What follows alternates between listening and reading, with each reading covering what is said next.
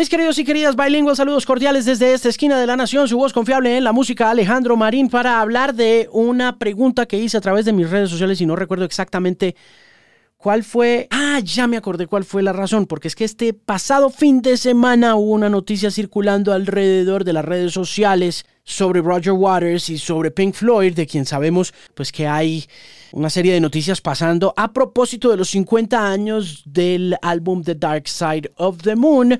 Hace 15 días se había conversado mucho sobre la posibilidad de que Mr. Waters, quien salió bastante peleado con David Gilmour y con Nick Mason de Pink Floyd, estaba trabajando en una reversión, en una nueva versión de The Dark Side of the Moon. Y el periódico The Independent, a través de una nota que publicó un periodista, dijo que Mr. Waters había mandado a hacer los solos de guitarra de David Gilmour para esta nueva versión de The Dark Side of the Moon que se supone que va a entrar a competir con la reedición especial en la que ya se está trabajando desde hace más de seis meses probablemente para conmemorar este aniversario número 50 y Roger Waters salió en su cuenta de Twitter a decir que el periodista estaba diciendo mentiras y que él nunca tocaría los solos de guitarra ni de The Dark Side of the Moon, ni de Wish You Were Here, ni de The Wall, y que además considera que los solos de guitarra de su ex compañero y ex amigo Gilmore en Pink Floyd hacen parte del catálogo de solos de guitarra más hermosos de la historia de la música. Y ahí fue cuando dije, bueno, ¿cuáles serán los mejores solos de guitarra de la historia de la música? Para ir abonando el terreno de lo que es esta conversación, es preciso decir que es bastante difícil quitarle el número uno a Eddie Van Halen con Eruption. Este es un consenso que se tiene entre periodistas musicales y gente que ha estado cercana como al mundo del rock. Eruption se mantiene como este momento supremamente mágico y especial de los solos de guitarra, pero vamos a ver qué dijeron ustedes alrededor de esta interesante y fascinante conversación que alcanzó a 134 mil personas a través de las cuentas de su servidor en eh, Twitter, de la cuenta, porque en realidad solamente tengo una. Mick Taylor en Love in Vain, en el disco en vivo Ladies and Gentlemen con los Rolling Stones. Buena postulación. Eh, bastante especializada en realidad, pero bastante buena. Agregó también Fernando Posada a este tweet que Dwayne Allman en Whipping Post en el disco Live at the Fillmore East con los Allman Brothers. Es que no hay nada que hacer. Ese señor era un guitarrista impresionante y de hecho tengo este recuerdo de que la revista Rolling Stone lo puso en el puesto número uno de los mejores guitarristas de todos los tiempos. No sé si de número uno o de número dos. Y mm, en ese momento yo no conocía mucho de los Allman Brothers y me tocó empezar a comprar música de los Allman Brothers, incluyendo este álbum que menciona Fernando y que es Live at the Fillmore East y que es uno de esos discos en vivo impresionantes con unos solos de guitarra que lo dejan a uno boquiabierto. Pero no solamente los solos de Dwayne, a mí me parece que es que también en los Allman Brothers había otro guitarrista gigante que creo que lo acompaña en, en los solos de guitarra de otra canción que es también legendaria de esa grabación que se llama In Memory of Elizabeth Reed. Y ese guitarrista es Richard Dickey Betts. Por lo que mm, eh, no estoy muy seguro de que Whipping Post ocupe ese lugar por encima de In Memory of Elizabeth Reed. Pero bueno, ahí está. Eric Clapton en sus dos versiones de Stepping Out con John Mayall y con Cream, obvio. Hay un montón de solos de guitarra de, de Eric Clapton que podrían ocupar ese puesto dentro de los solos de guitarra más importantes de todos los tiempos. Yo me atrevería a pensar que más que un solo de guitarra, hay un solo de piano que viene acompañado, sí, de una guitarra que creo que no es de Clapton, sino en efecto de Dwayne Allman, que es el, el, piano de... Mm, ¿Cómo se llama esta canción? El, el, piano de Leila de Derek and the Dominos, que trae también esta guitarra súper importante. Mark Knopfler en Sultans of Swing. Uy, mire, déjeme decirle que yo creo que ese, ese solo tiene que estar en el top 5 de los solos de guitarra más importantes de todos los tiempos y estoy completamente de acuerdo con Víctor Alfonso Ávila Pérez sobre esta postulación a que sea el número uno. Mejor pueden ser muchos, escribió Joan Sebastián Valderrama, fuera por lo memorable, cantable o técnico, y él postula el de Hello the Line Richie, corto, sencillo, pero suena al alma. Sí, es un bonito solo de guitarra, pero yo no me atrevería a pensar que dadas las condiciones sobre las cuales está planteada esta discusión desde hace 30 o 40 años sea, sea viable postularlo porque siento que tiene que haber de todos modos un virtuosismo y mm, una superioridad en el instrumento más allá de la simpleza. Y entiendo lo de la simpleza y la economía del solo de Hello, lo pusimos en Mañanas de la X esta semana para ver si eh, calificaba. Y sí, es bastante sentido, es bastante bonito, es bastante especial, pero ah, I'm not really sure, buddy. I'm not really sure it's gonna make it. I'm not really, really sure. Sacando los grandes solos del heavy metal y los clásicos del rock, que sería tema para otra ocasión, me parece genial el solo de Steve Stevens en Dirty Diana de Michael Jackson. Es un gran solo de guitarra. Pero no estoy seguro de que quepa dentro de los solos de guitarra que en las canciones de Michael Jackson pueden ocupar un lugar dentro del top 5 o del top 10. Creo que ese top 10 o ese top 5 de solos de guitarra de todos los tiempos de canciones que tienen guitarras de Michael Jackson es para Eddie Van Halen en Beat It. Ese, pues ustedes lo conocen muy bien y creo que es esta explosión, así como pasa con Eruption, ¿no? Es como que usted pone a Van Halen en una canción and it just makes all the difference. It's just so damn big and so damn good. You can't avoid but just remember it and understand it. El, solo de Dirty Diana sí es un gran solo.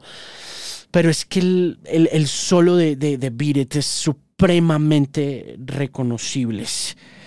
Guns N' Roses, November Rain, de todos los solos bellos que tiene el rock, me decanto por este, un punto de inflexión, no solo por el protagonismo de la guitarra, tres partes, sonido legato, dulce y sin virtuosismo exagerado, hace la canción una obra de arte, sí, me, me, me, me, slash, me.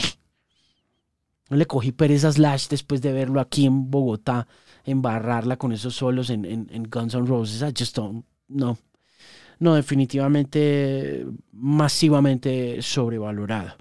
El segundo solo de David Gilmour en Comfortably Numb ocupa un lugar bien importante, tiene que estar entre esos cinco lugares de los mejores solos de guitarra de todos los tiempos. Comfortably Numb siempre ha ocupado esa posición o una de esas posiciones, no sé si el top 2 o el top 3 pero sí, definitivamente es uno de esos solos de guitarra que no puede faltar. El mano a mano de Harrison y Clapton en la versión de While My Guitar Gently Weeps de la gira por Japón de 1991 es lo más sublime. Le siguen las múltiples versiones de este clásico del rock interpretado muchas veces por Clapton, una de las más recientes, con Peter Frampton no hallo fallas en esa lógica, como dicen los jóvenes en las redes sociales alrededor de este tema.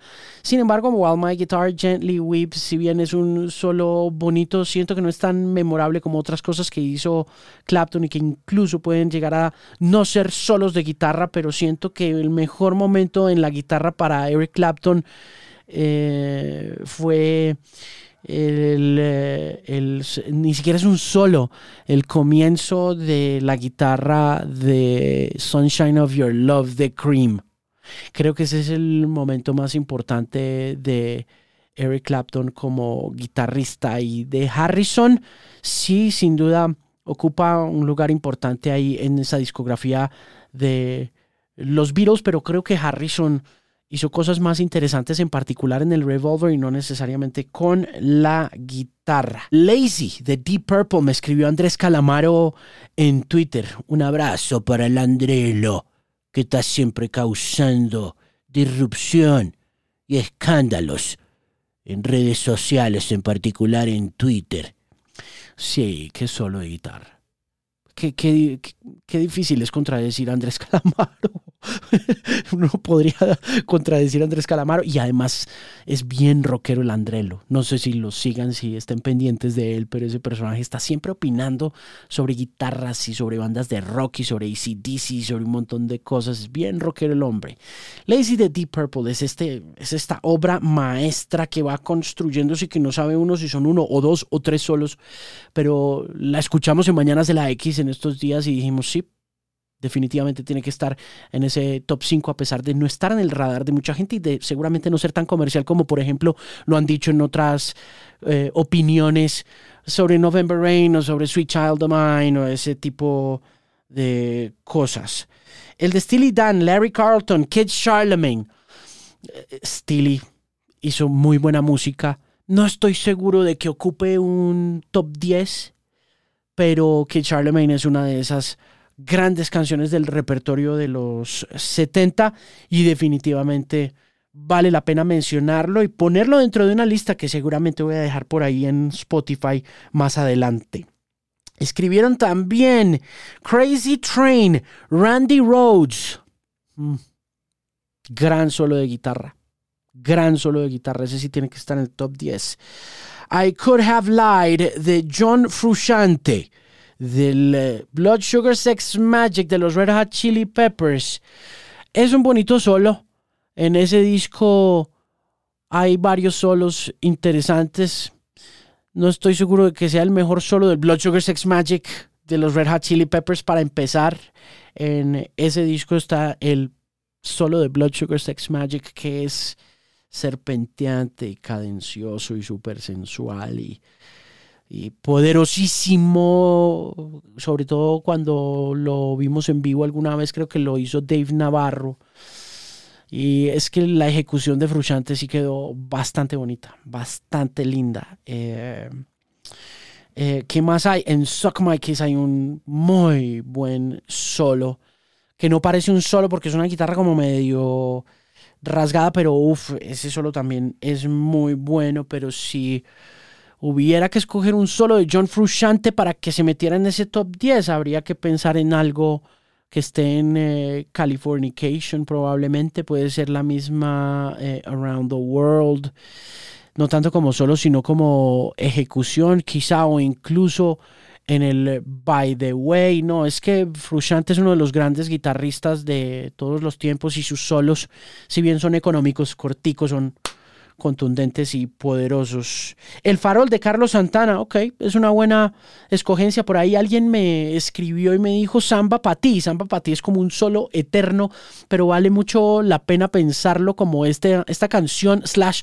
solo que es importante, pero él dice que el farol, esto lo dice Danny Martí, Stairway to Heaven de Jimmy Page. Uf, es que es, un solo muy quemado, pero es una cosa que va creciendo y creciendo y creciendo y que además viene acompañado como de una guitarra anterior que es súper armónica y que va como construyendo esa emoción de la que está hecha em, Stairway to Heaven. Pero también con Diana Rodríguez hablábamos esta semana en el programa de la X más Música 103.9 FM que el eh, mejor solo de Jimmy puede ser Moby Dick y ese, volvemos al tema, puede no ser un solo como tal porque de pronto no está ubicado como en cierto lugar y de pronto uno no lo está esperando en el sentido em, común y corriente de un solo de guitarra que uno sabe, por ejemplo, cuando escucha una canción de Poison, por decir algo como Something to Believe in,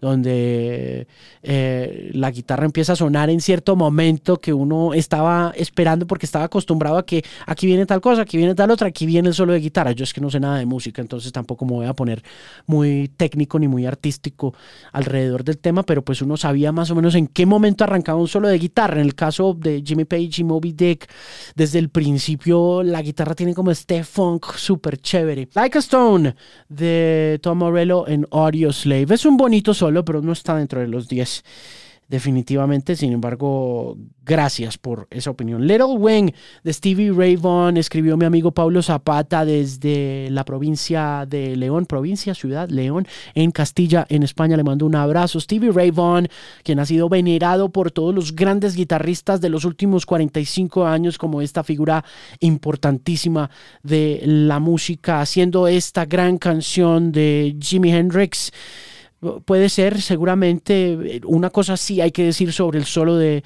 de Little Wing de Stevie Ray Vaughan y es que mm, es mejor que el solo original que hizo, que hizo Jimi Hendrix. Entonces sí, le doy, le doy la oportunidad ahí a que miremos a ver si lo metemos dentro del top 10. No sé si quepa en este listado, dice Cabeto Lugo. Un abrazo para Luguito que está por ahí trabajando como siempre con los pisos 21 y está siempre pendiente y pues que es un conocedor de música. Eh, Big Love de The Dance de Fleetwood Mac. Eh, no sé si haya tanto virtuosismo, pero hay una simplicidad y hay una cadencia importante en lo que hizo Lindsey Buckingham como guitarrista, que creo que ocupa también posiciones privilegiadas cada vez que se hace un listado sobre los mejores guitarristas de todos los tiempos. Tres que me gusta mucho, Eruption de Van Halen, esta, esta escogencia aparece una y otra y otra vez, por lo que yo siento que independientemente de que mucha gente se haya expresado alrededor de los solos de guitarra en esta pregunta que hice, Eruption sigue siendo el número uno. Freebird de Leonard Skinner, sin duda es uno de esos solos de guitarra que le hacen a uno hacer air guitar cada vez que uno lo escucha y el de Crazy Train que vuelve y aparece dentro de este listado. ¿Qué más? El eh, solo de Paranoid Android de Radiohead, una cosa única y diferente, muy alejado de lo que hasta ese momento eran los solos de guitarra. Qué bueno que renovemos la idea del solo de guitarra como algo que no sea exclusivo de la década de los 70, ya que es ahí donde siento yo que luego con la década de los 80 como que acapararon la atención de, de los consumidores de música en el mundo. Sí, sí, vale mucho la pena meterlo como uno de esos grandes solos de guitarra completamente desconectado de las reglas establecidas por aquellos momentos importantes en la historia del rock donde encuentra uno todos los solos de guitarra que se puede encontrar. En Paranoid Android se encuentra uno, ese solo mucho más adelante, es una canción bien larga y vendría siendo muy similar a lo que se hizo con el segundo solo de Comfortably Numb de Pink Floyd. Entonces sí, me parece una muy buena idea meter ahí ese solo de guitarra. Creo que tenemos los tres establecidos, los tres primeros solos de guitarra que son Randy Rhodes de Crazy Train, ese sería el top número dos, el número uno es Eruption, el número tres es Comfortably Numb, ese es nuestro top three, según las opiniones de todos ustedes en redes sociales alrededor de este tema. Em, hay una opinión que me gustó mucho que es el eh, solo de She de Harry Styles de Mitch Rowland, creo que se llama el guitarrista de Harry. Bien, no sé si sea uno de los mejores de toda la historia, pero pues porque es que tocaría mirar bien, pero uno lo puede meter dentro de los 20 y nada más como por alborotar avisperos. El de Life Goes On The Poison, en varias publicaciones mencionan que puede ser de los mejores momentos de CC DeVille. No sé si sea el mejor, pero es muy bueno. Yo vuelvo a dos canciones grandes de Poison. Una de ellas es Something to Believe in. Creo que ese es el mejor solo de guitarra que hizo Poison. No sé si sea CC DeVille pero creo que ese es uno de los mejores solos de guitarra que se hicieron en el hard rock. Es que uno podría hacer un, varios listados, los mejores solos de guitarra de los 90, los mejores solos de guitarra de los 70, los mejores solos de guitarra de los 80, los mejores solos de guitarra de los 2000. Quizá nos animemos a hacer ese listado. Si usted tiene un solo de guitarra que quiere compartir conmigo, hágalo a través de los comentarios. No olvide suscribirse, suscribirse al podcast, activar campanita y todas estas vueltas. Muchísimas gracias como siempre por la compañía, por la sintonía, por estar pendientes. Escúcheme en eh, Bogotá en 103.9 FM y a través de la web en la xmasmusica.com. Y no olvide visitar mi blog alejandromarin.com, su voz confiable en la música. Gracias y hasta una próxima ocasión.